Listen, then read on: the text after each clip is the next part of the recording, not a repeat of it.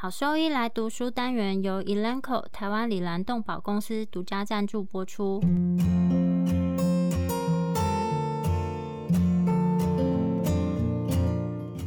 欢迎收听超级好兽医来读书，好读书，读书好，读好书，三日不读书，竞争一定输。眼睛太忙没时间念书，好兽医来读书，用说给你听。我是兽医师林哲宇 Steven，我是兽医师肖慧珍。在这边我们会挑选十个有趣的文章主题，用说的方式帮大家读书。从三月一号开始，连续三个月，每周一的中午十二点准时更新。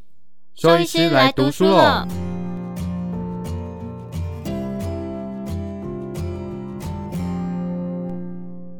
今天要分享的题目是短头犬的消化系统疾病。短头犬的消化系统疾病。在过去二十年当中呢，因为短头犬，例如斗牛犬以及八哥犬，越来越受欢迎，所以受到短头呼吸道阻塞性症候群影响的狗狗呢，数量急剧的增加。短头呼吸道阻塞性症候群 （Brachycephalic Obstructive Airway Syndrome），那这边将会以 BOAS（BOAS） 代称。多年来呢，这些品种在繁殖的过程中，不断强化或是增强某些外观上饲主希望拥有的特征，例如短头扁脸的外观。那但这些呢，其实是会对他们的健康造成严重的负面影响。以往比较多的文献会主要着重在 BOAS 的呼吸道问题，但其实很多狗狗也会有消化道的症状，例如流涎、有过度或是一直想要吞咽的动作、反流。打嗝、呕吐、食欲改变等等，所以需要系统性的方法去找出问题，并且决定最适当的治疗和追踪方式。短头犬在解剖学和病生理上的一些特征。首先，我们先介绍短头犬它们在解剖学以及病生理上的一些特征。短头犬的品种非常多。那由于它们的头骨宽而且短，所以呢，都表现出特殊的解剖以及病生理变化。其中问题最常见的为法国斗牛犬、英国斗牛犬和八哥犬。除了在头骨的形状会出现改变以外，软组织的结构也会出现异常，包括比较长的软腭、大舌症、狭窄的鼻孔、鼻腔过小、鼻甲畸形和异常增生。气管发育不全以及后天喉部的并发症，最常见的临床症状多半和呼吸道有关，包括有运动不耐啊、不耐热、睡眠频繁的中断和昏厥。严重的时候，它会影响到生命。但其实呢，消化道症状也非常的普遍，症状的严重程度和呼吸道的症状它是密切相关的。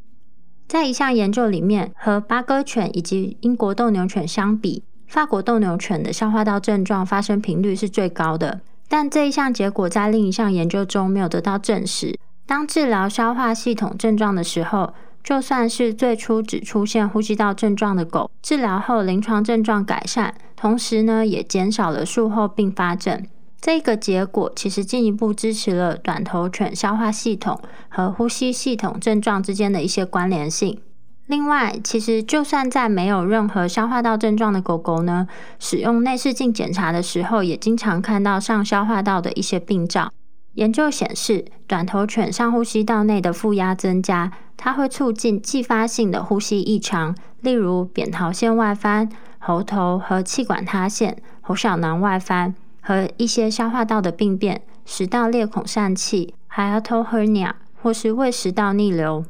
最近的研究显示呢，短头犬的吞咽啊、滑动性食道裂孔疝气和术后的反流，强调了胃食道交界处异常和食道裂孔疝气在短头犬当中呢发生的比率其实是都被低估的。采用荧光吞咽透视检查的研究结果显示呢，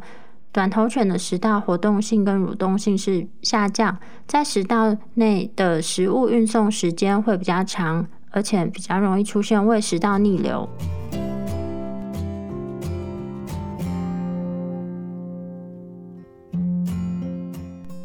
短头犬的消化道症状，短头犬的消化道症状，其中最常见的是反流和呕吐。目前呢，已经有好几种用于评估狗手术前后的分级方法，包括呼吸性、打鼾、吸气时的力量、运动不耐、昏厥和消化道症状。流涎、反流、呕吐。频率呢和等级则是可以分为一至三，一为轻度，三为明显严重。另外呢，和 BOAS 较无关联，但是也好发于短头犬的消化道问题有慢性肠病。八哥犬呢，容易得到一种特别严重的蛋白质流失性肠病。法国斗牛犬和英国斗牛犬呢，也好发食物反应性腹泻和慢性的肠胃胀气。那我们要如何诊断短头犬的消化系统疾病？就如同大家所知道的，BOAS 呢，它是一种进行性的疾病，发病年龄从数月龄到数年不等。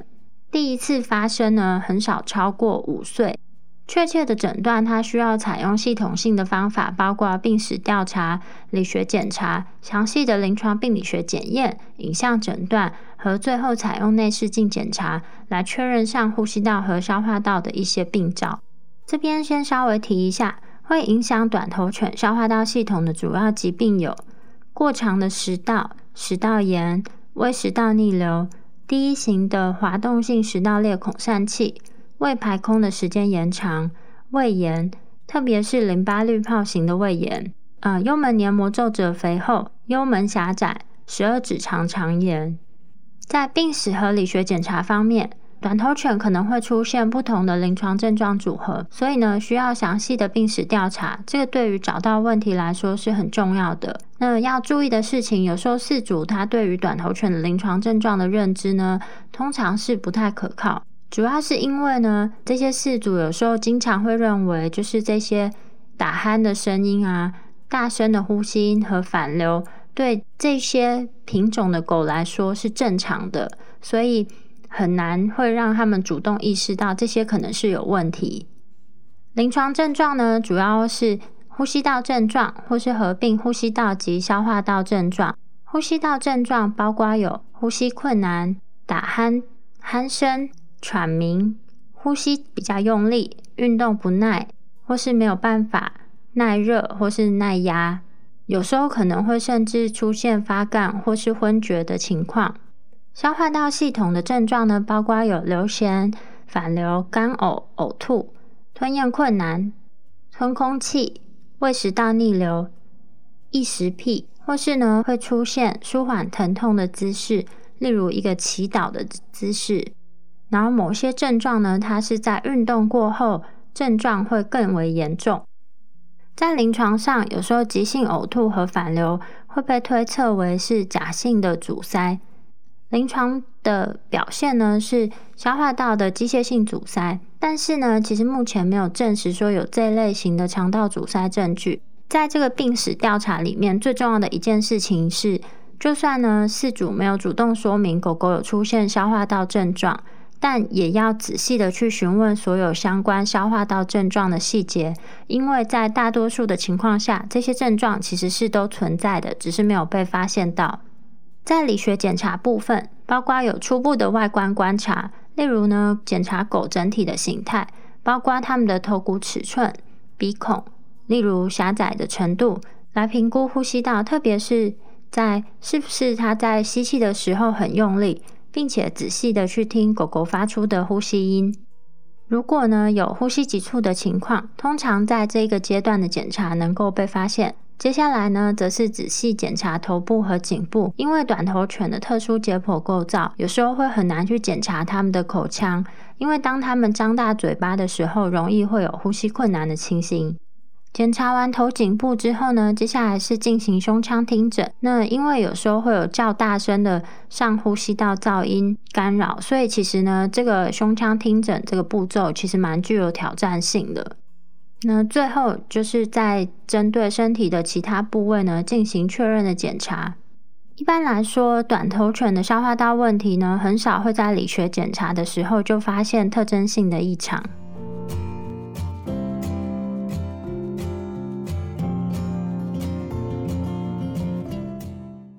了病史和理学检查以外呢，其实需要进行一系列的检查，才能够准确的诊断短头犬的消化道疾病。那这些检查包括有临床病理学、胸腔 X 光片检查、荧光吞咽透视检查、上呼吸道和胃肠道内视镜检查。在临床病理学部分，常规的话呢，会建议进行血液学和生化评估。当有严重的并发上呼吸道疾病的时候，需要也进行动脉血液分析。但是在大多数的情况下，静脉采血取得的二氧化碳分压、血液的酸碱值以及碳酸氢盐浓度，其实就已经是蛮足够的。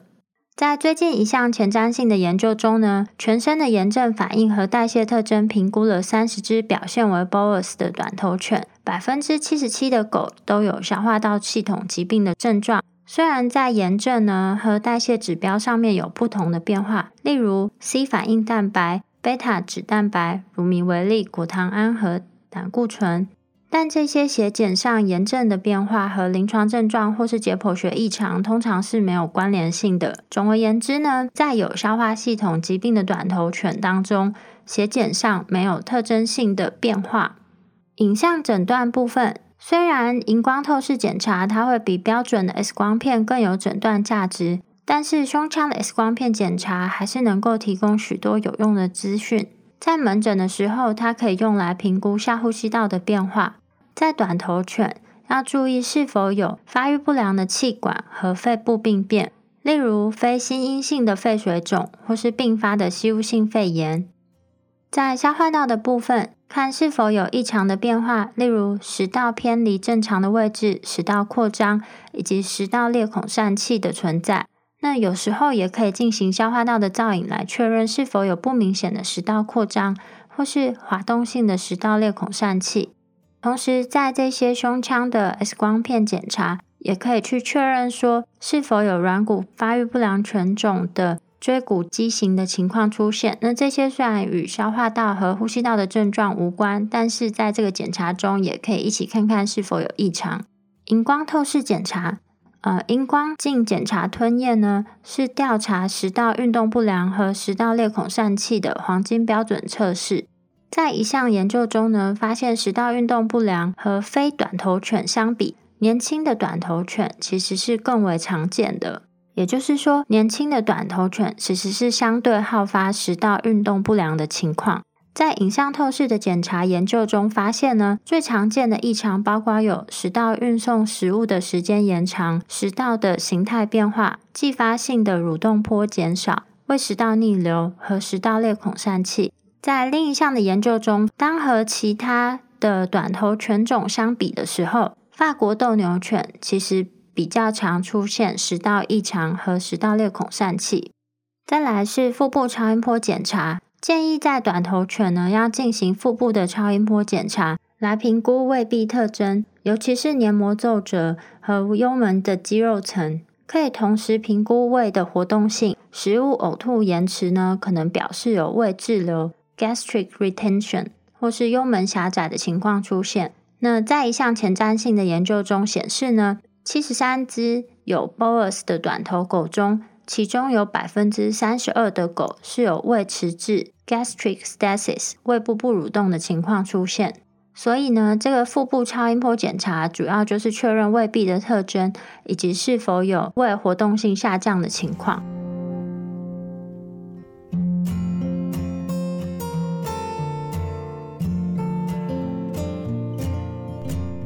在内视镜检查部分，需要对上呼吸道以及消化道进行内视镜检查，用来全面了解异常的情况，并且协助指导治疗。就如同前面所提到的，就算没有消化道症状的狗，也会发现并发的消化道异常；就算没有幽门狭窄，也常常出现胃排空延迟。建议呢，在食道胃十二指肠镜检查之前，至少禁食十四个小时。在手术摆位上面呢，必须呈现左侧躺。这个摆位姿势呢，有助于将内视镜放入胃窦以及幽门。内视镜检查可以直接检查消化道黏膜，并收集标准化的胃及十二指肠的生检样本。每个部位至少需要有六个生检样本呢，来进行组织病理学检查。一般来说，不建议在黏膜看起来正常或是仅有轻度异常的狗狗进行食道生检。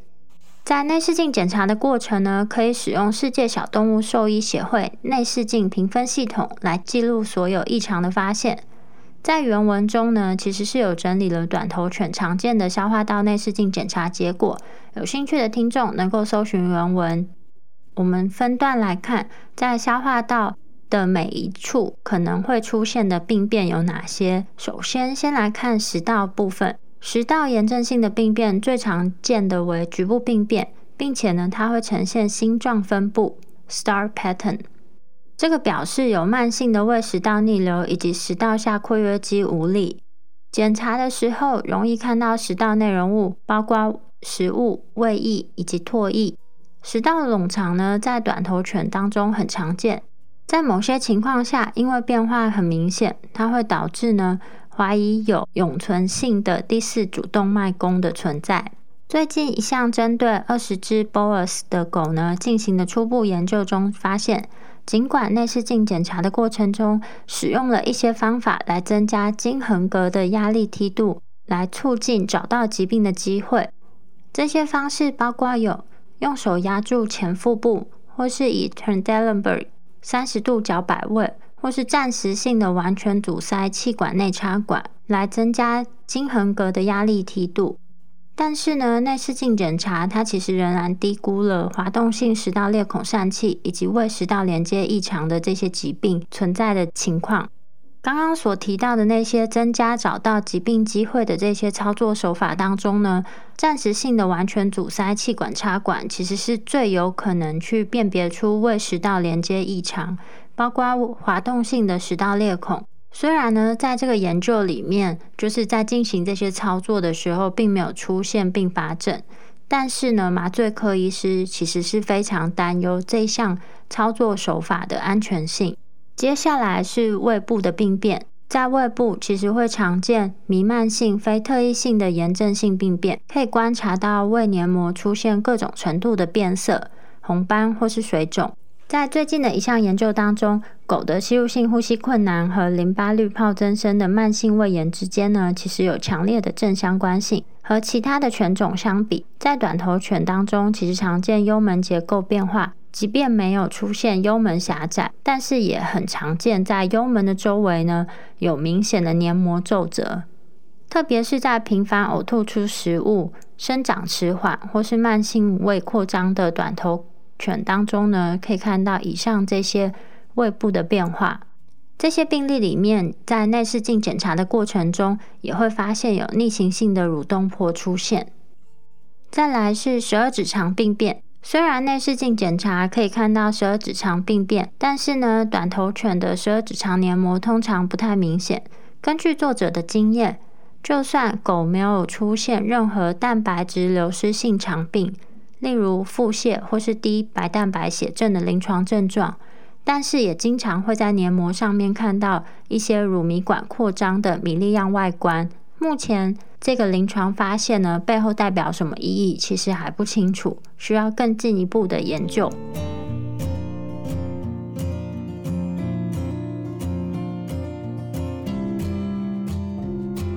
狗狗、猫猫防护跳蚤必施新选择——李兰灵藻师 s e r e s t o 对付跳蚤必施长达八个月的保护。全新科技的项圈，专利且创新的活性缓释机制，让保护力长达八个月。不怕水，也没有异味，狗狗、猫猫都可以使用，方便、安全、有效、亲密。我也用李兰灵藻师。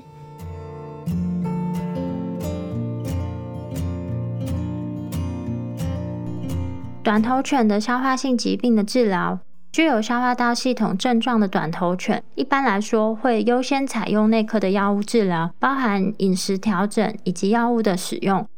而外科治疗呢，则会保留到对于药物治疗没有反应的食道裂孔疝气才使用。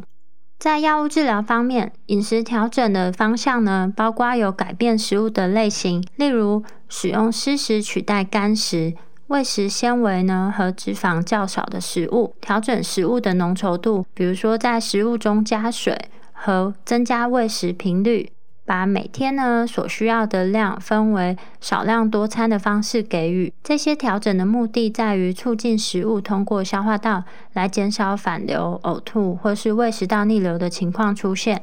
最常见使用的药物包括有止吐药、制酸剂、黏膜保护剂以及促进胃肠道蠕动的药物。但是其实这些药物的效果呢，都还没有进行过强而有力的临床试验，所以在药物的选择上，通常会取决于临床医师的个人偏好。在已经出现食道炎症状，例如继发于胃食道逆流或是食道裂孔疝气的情况下，使用制酸剂或是黏膜保护剂，例如 Sucralfate。作者呢，则是偏好使用质子帮谱抑制剂来抑制胃酸，例如 Omeprazole，而不是使用 H2 的拮抗剂。呃，有时候为了促进胃的活动性，会使用 Ranitidine，可以抑制乙烯胆碱酯酶的活性，因为这个药物不太会对食道产生任何作用。在止吐药方面呢，通常会使用 Meropenem 或是 Metoclopramide，这些可以用于已经出现呕吐症状的狗。但是 Metoclopramide 呢，它可能会影响食道下括约肌的张力，所以其实在使用上仍然有很多的争议。只是这个争议其实还没有在其他研究中被证实过，所以呢，目前其实不清楚这种作用到底是有益处还是有害处。在药物的使用上，不论选择哪一种治疗方式，都应该要注意呢。在给予这些短头犬口服的药丸时候呢，由于呢许多短头犬它们其实不太喜欢张开嘴，所以呢强制的去塞这些药物，可能会引起恶心、流涎或是呕吐。口服药物的另一个问题是在食道活动障碍或是食道裂孔疝气的存在之下呢，药物运送时间会受到影响。因此，口服药物可能会长时间的保留在食道当中，在药物的选择上必须要特别注意。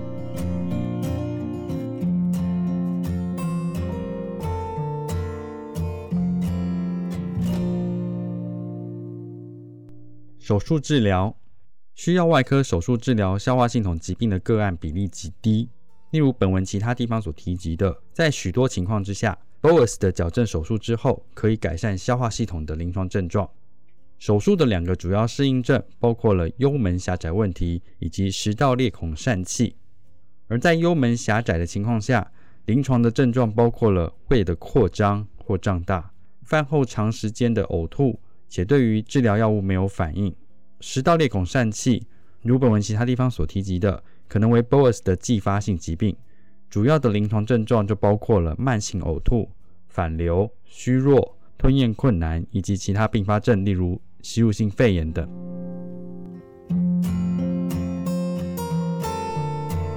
幽门狭窄的手术治疗，短头犬的幽门狭窄是由胃出口处良性阻塞所引起的。短头犬通常表现出来的典型幽门为黏膜皱褶增生于幽门周围。在内视镜检查的过程中，即使没有狭窄的问题，穿过幽门对于这些犬种也常常具有挑战性。在少数的情况下，借由临床症状和超音波检查，可以确认狭窄这个问题。根据疾病的严重程度，会执行不同的手术程序，但是所有的程序都主要聚焦在消除流出处的阻塞，使胃液流出正常化，以及减少胃排空的时间上。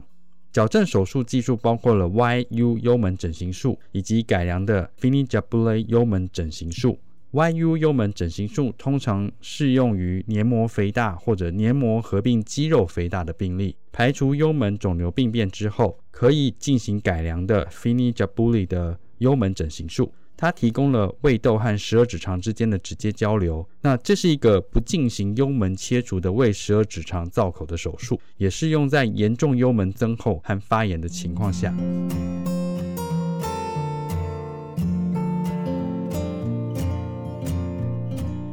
食道裂孔疝气手术治疗用于食道裂孔疝气手术治疗有几种手术的技术。无论组合使用或者单独使用时，最常用的技术是左侧位固定术、食道固定术和隔整形术，或称横膈食道裂孔复位术。术后药物治疗包括了氢离子帮浦阻断剂，或称质子帮浦抑制剂、Sucralfate 黏膜保护剂和 Meropenem 或 Metoclopramide 等止吐药，用以防止呕吐和恶心。在一项前瞻性的研究中。有一些狗狗在术后仍呈现消化系统的临床症状。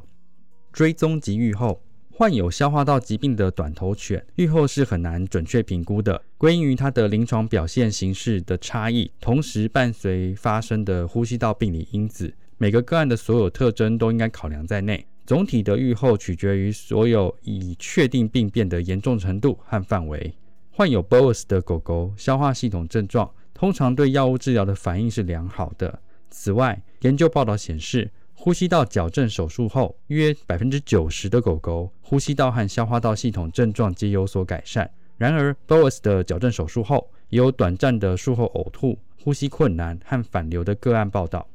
因此，在征得主人治疗同意之前，必须要告知饲主所有可能发生的并发症。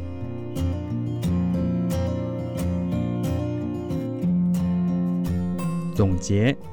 短头犬不仅容易患上呼吸道疾病，同时也容易影响消化道功能，产生临床症状。呼吸和消化系统症状的关联是由于品种相关的解剖特征，例如食道冗余。也就是食道过长，以及在呼吸周期中出现的胸腔内负压增加所导致的。对于兽医师而言，重要的是对表现出呼吸道症状、消化道症状或者两者兼具的短头犬进行详细的诊断跟评估，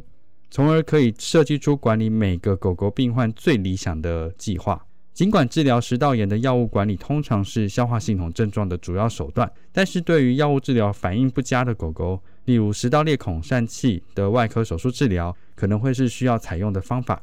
此外，BOAS 的矫正手术通常也对于短头犬的消化系统产生有益的影响。那这边有几个临床的照护要点跟大家分享。第一个是，由于呼吸道和消化道的病灶经常是同时存在的，因此即使主人没有提及或者发现消化道的临床症状，在短头犬种仍需同时评估上消化道的病变是否存在。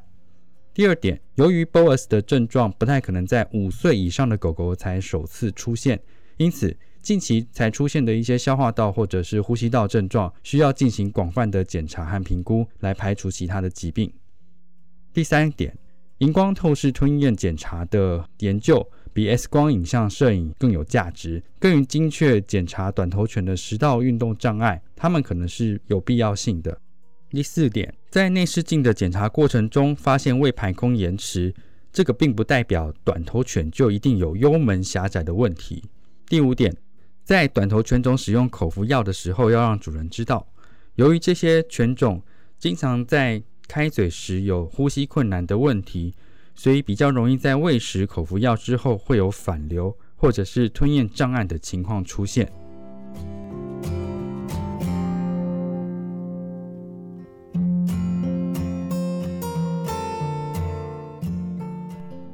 重点整理：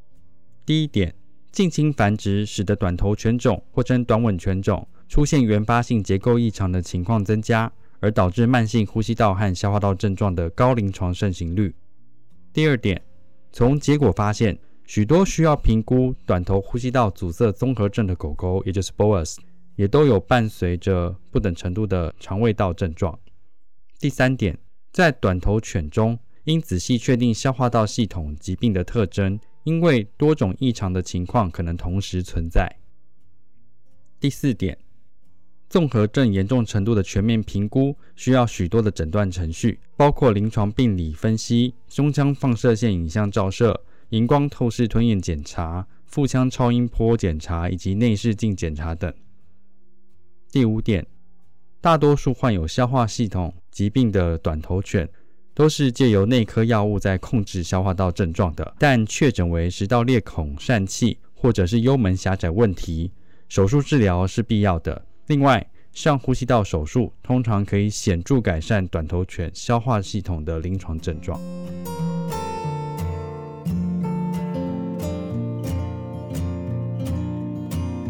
果说对我们分享的内容有兴趣或是有疑问的话，都可以上我们的网站，我们的网址是 triple w 打 wonder vet 打 com 打 t w，或是 Google 搜寻、FB 搜寻 Wonder Vet 超级好兽医，都可以找到我们哦。那我们的 Podcast 呢，就是在 Spotify 和 Apple Podcast 上面都有我们的节目，可以记得上去订阅及分享。那今天节目就到这边喽，拜拜。